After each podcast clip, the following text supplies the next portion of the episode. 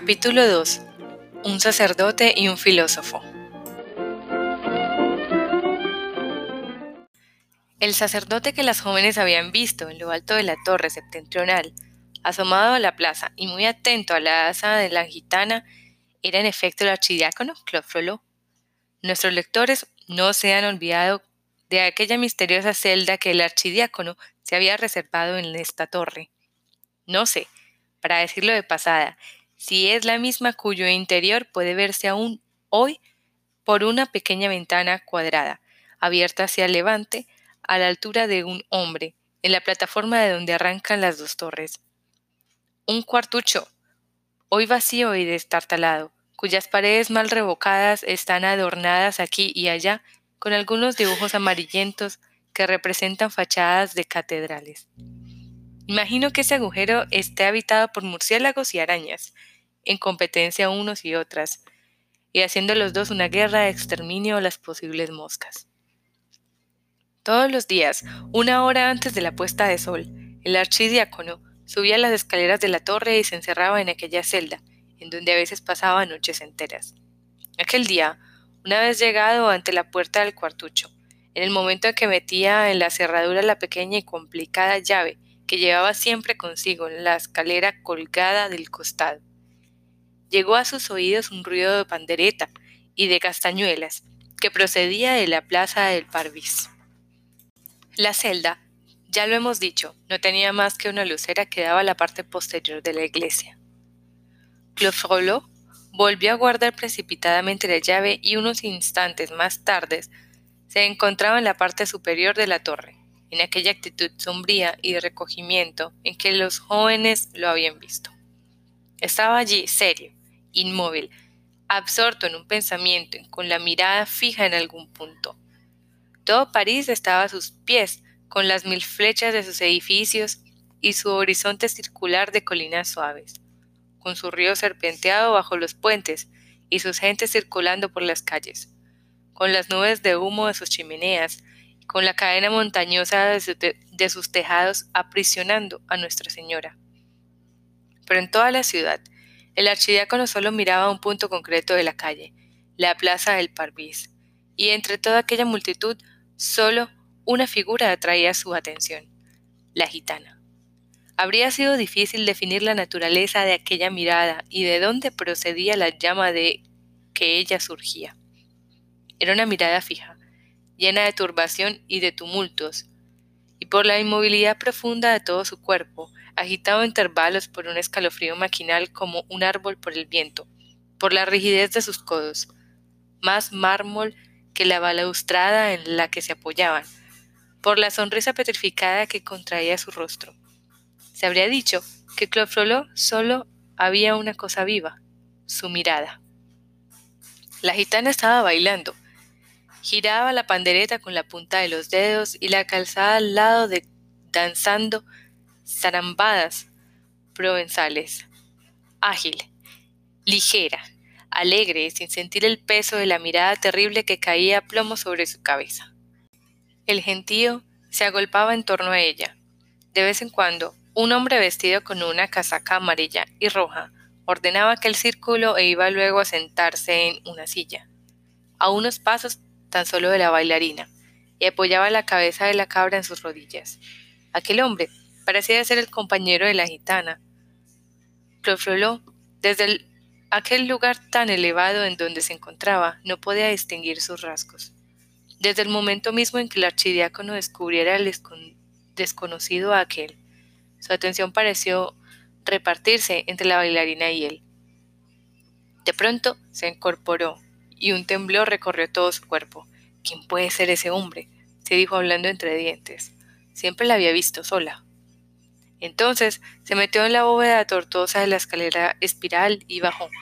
Al pasar ante la puerta de carrillón, que se encontraba entreabierta, vio algo que le llamó la atención.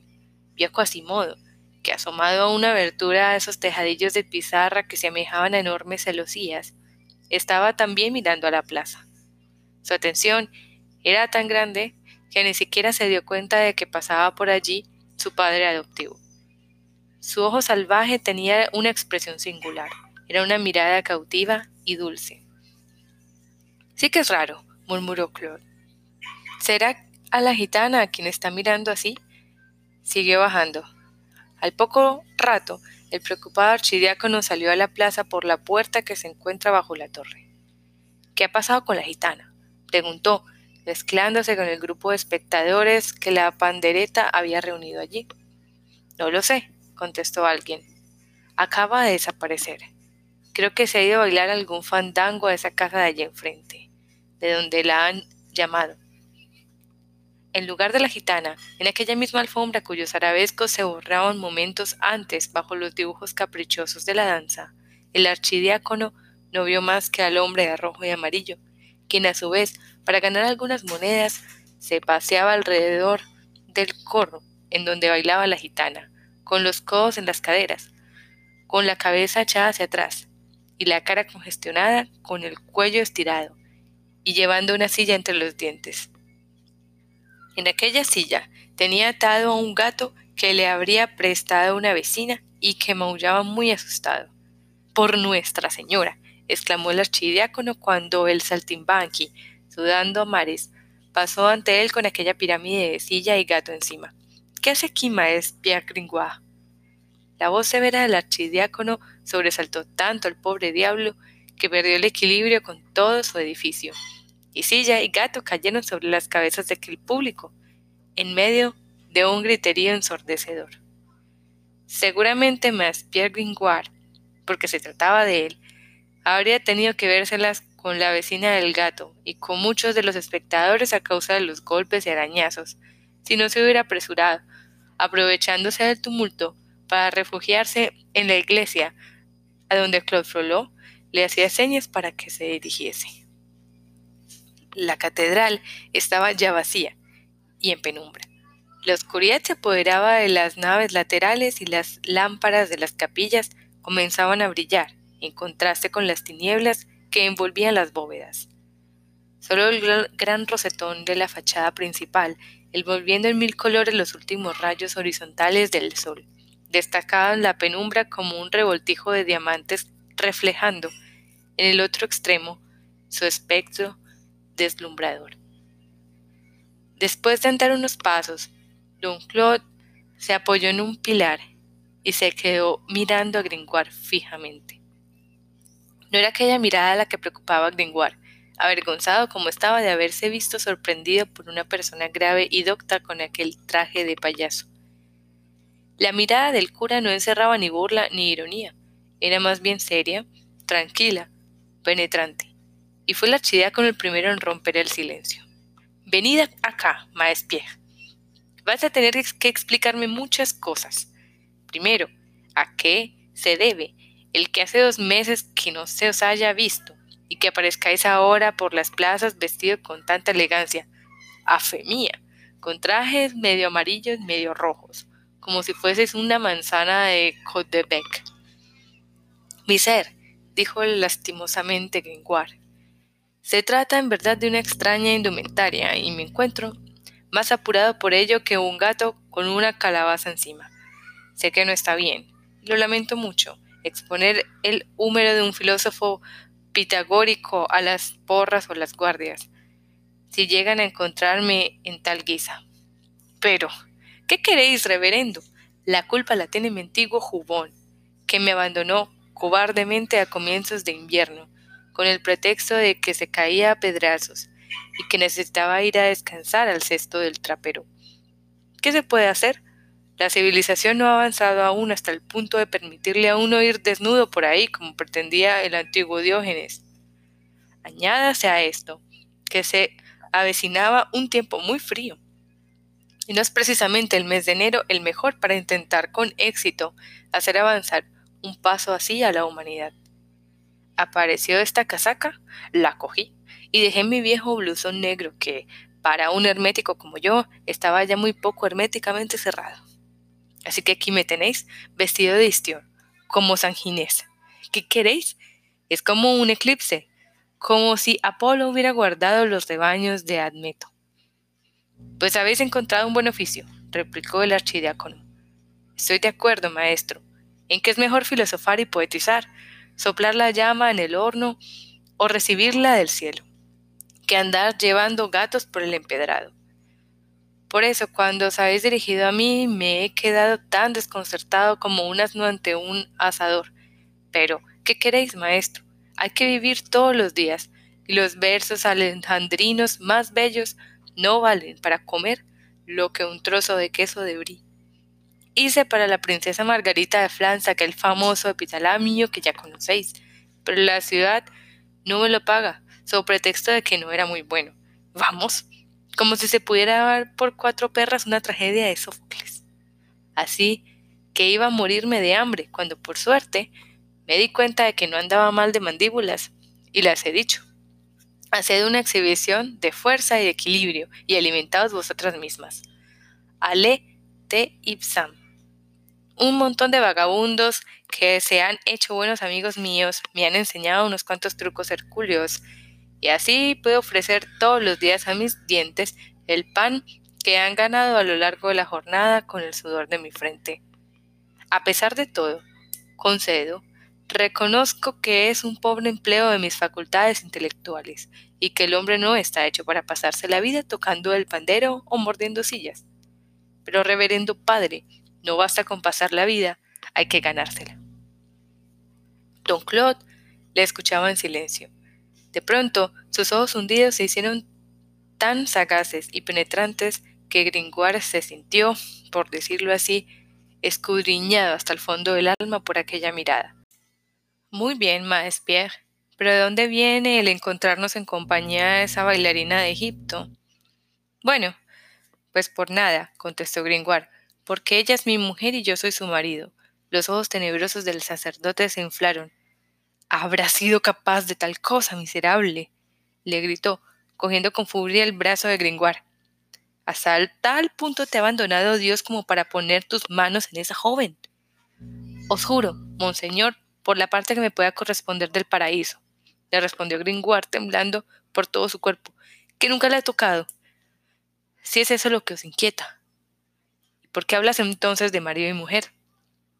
Gringoire se apresuró entonces a contarle, lo más sucintamente posible, todo lo que el lector conoce ya de sus aventuras en la Conde de los Milagros y de su matrimonio el cántaro roto.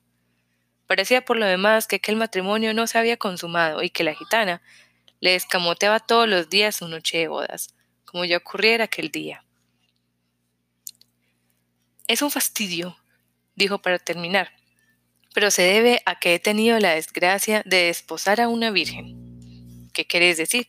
Preguntó el archidiácono que se había ido apaciguando gradualmente al ir escuchando el relato. Es harto difícil de explicar, le respondió el poeta, pues se trata de una superstición. Mi mujer es por lo que me ha dicho un viejo ampón, al que llaman entre nosotros el duque de Egipto, una niña abandonada, o perdida que da lo mismo. Lleva colgado del cuello un amuleto, que según aseguran le ayudará algún día a encontrar a sus padres, pero que perdería su virtud si la joven perdiera la suya. Y de ahí se desprende el que nosotros dos seamos tan virtuosos. Así pues, prosiguió don Claude, cuya frente se despejaba por momentos. ¿Vos creéis, maes Pierre, que esta joven no se ha aproximado jamás a ningún hombre? ¿Qué creéis, don Claude, que pueda ser un hombre ante una superstición así? Ella tiene eso metido en la cabeza. Estoy seguro de que esa pudibundez de monja no es sino una rareza que se ha conservado ferozmente entre esas jóvenes gitanas tan fáciles de dominar. Ella, sin embargo, dispone de tres cosas para su protección. El duque de Egipto, que la ha tomado bajo su protección para venderla. Quizá a algún señor abad. Segundo, toda su tribu que siente por ella más veneración que si de Nuestra Señora se tratara. Y luego, una navaja preciosa que la muy pícara lleva siempre escondida en alguna parte, a pesar de las ordenanzas del preboste, y que le aparece siempre en las manos en cuanto se la coge por la cintura. Es como una avispa furiosa, creedme. El archidiácono siguió acosándole a preguntas. La Esmeralda era, a juicio de Gringoire, una criatura inofensiva y encantadora, e incluso guapa, si no fuera por un muy que le era muy propio, una muchacha ingenua y apasionada, desconocedora de todo y apasionada por todo. Desconocía aún, incluso en sueños, cuál era la diferencia entre un hombre y una mujer. Era así, loca, sobre todo por la danza, por el ruido y por la libertad, algo así como una mujer abeja con alas invisibles en los pies y viviendo siempre en un torbellino. Esa manera de ser la debía al tipo de vida que había llevado siempre.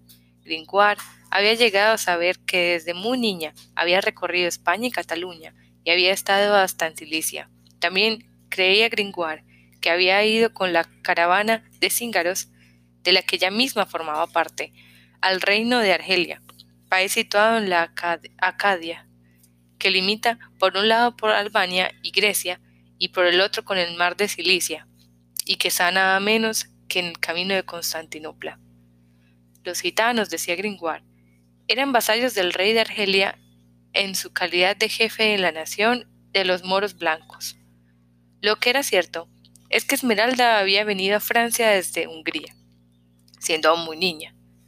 De todos estos países la muchacha había conservado jirones de jergas extrañas, canciones e ideas extranjeras que hacían que su lenguaje fuese algo tan abigarrado como sus vestidos, medio parisinos y medio africanos. Además, las gentes de los barrios que ella frecuentaba la querían por su alegría, por su gentileza, por sus modales decididos, por su forma de bailar y sobre todo por sus canciones. En toda la ciudad solo había, según ella, dos personas que la odiaran y de las que ella hablara muy frecuentemente y con gran temor. La Sachette de la Tour Roland, una vulgar reclusa que no se sabía por qué, pero sentía un extraño odio hacia los gitanos y que maldecía a la pobre bailarina cada vez que pasaba entre su lucera. Y un sacerdote, que siempre que la encontraba la miraba y le hablaba de tal forma que ella sentía miedo. Esa última circunstancia confundió al archidiácono, sin que Gringoire se preocupara demasiado por su turbación.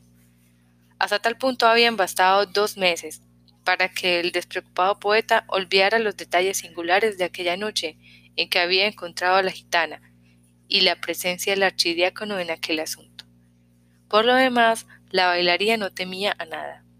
Como no echaba la Buenaventura, estaba al abrigo de procesos por magia tan frecuentes entre los gitanos. Además, Gringoire era para ella como un hermano, no como un marido, el filósofo soportaba muy pacientemente aquella especie de matrimonio platónico que al menos le proporcionaba una morada y pan. Cada mañana salía de la truanería generalmente con la gitana, y le ayudaba a hacer la colecta por las plazas, recogiendo las monedas de cobre y de plata, y por la noche volvía con ella y se quedaban bajo el mismo techo. Ella, sin embargo, se encerraba en su cuartucho y se dormía con el sueño de los justos. Una existencia muy dulce muy propicia a la fantasía, y además, en su alma y en su conciencia, no estaba muy seguro de estar perdidamente enamorado de la gitana. Casi le gustaba la cabra tanto como ella. Era un animalito encantador, dulce, inteligente, espiritual, casi casi una cabra sabia. Nada más frecuente en la Edad Media que esos animales sabios que maravillaban a todos los que los veían y que con tanta frecuencia habían llevado a la hoguera a bus instructores. Sin embargo, las brujerías de la cabrita de pezuñas doradas eran truquitos inocentes. Gringoire se los explicó al archidiácono a quien parecían interesar mucho aquellos detalles. Bastaba casi siempre con presentar a la cabrita la bandereta de tal o cual posición, para que ella realizara la gracia pretendida. Fue la misma gitana quien le había adiestrado en ello, pues mostraba para esas habilidades un talento tan notable que le habían bastado dos meses para enseñar a la cabra a escribir con las letras sueltas la palabra Febo. Febo, dijo el cura. ¿Por qué Febo? No lo sé, contestó Gringoire. Debe tratarse de alguna palabra que ella cree dotada de algún poder mágico y secreto. Incluso la repite en voz baja cuando cree estar sola. ¿Estáis seguro? insistió Claude con su mirada penetrante, que se trata de una palabra y no de un nombre. ¿Un nombre de quién? preguntó el poeta. Yo qué sé, contestó el sacerdote. Yo imagino, mi ser, que esos bohemios son bastante supersticiosos y adoran al sol, y de ahí vendrá lo de Febo. No me parece tan claro como vos, Maes. A mí me da igual. Puede estar repitiendo Febo cuantas veces quiera. Lo que es cierto es que Yali me quiere tanto como ella. ¿Qué es eso de Yali? Es su cabra. El archidiácono apoyó el mentón en la mano y se quedó meditando un momento, y de pronto se volvió bruscamente hacia Gringoire. ¿Y puedes jurarme que no la has tocado? ¿A quién? dijo Gringoire. ¿A la cabra? No, a esa mujer. ¿A mi mujer? Os juro que no. ¿Y lo encuentras a solas con ella muchas veces? Todas las noches durante más de una hora. Don Claude frunció el entrecejo. Oh, solus cum sola non cogitambur orare parler noster. A fe mía que podría rezar no ya el Padre Nuestro, sino el Ave María y el Credo inteum patrem omnipotente, sin que ella se preocupe más de mí que una gallina de una iglesia. Júrame por tu madre, repitió el archidiácono con violencia, que no has tocado a esa criatura ni con la punta de los dedos. Os lo juraría también por la cabeza de mi padre, pues ambas cosas se relacionan, pero permitidme a mi vez una pregunta, reverendo maestro. Hablad, señor. ¿Por qué os importa tanto? La pálida figura del archidiácono se tornó roja cual mejillas de una muchacha y se quedó cortado un momento. Luego dijo visiblemente turbado Escuchad, maestro Gringoire, que yo sepa, aún no estáis condenado. Me intereso por vos y os deseo lo mejor. Sin embargo, cualquier contacto, el más mínimo incluso, con esa gitana del demonio, os hará vasallo de Satanás. Sabéis que el alma se pierde siempre por el cuerpo, pues bien, desgraciado de vos os acercáis a esa mujer. No puedo deciros más. Lo intenté una vez el primer día, dijo Gringoire rascándose una oreja. Tuviste mal atrevimiento, maes Pierre. Y la frente del sacerdote se ensombreció.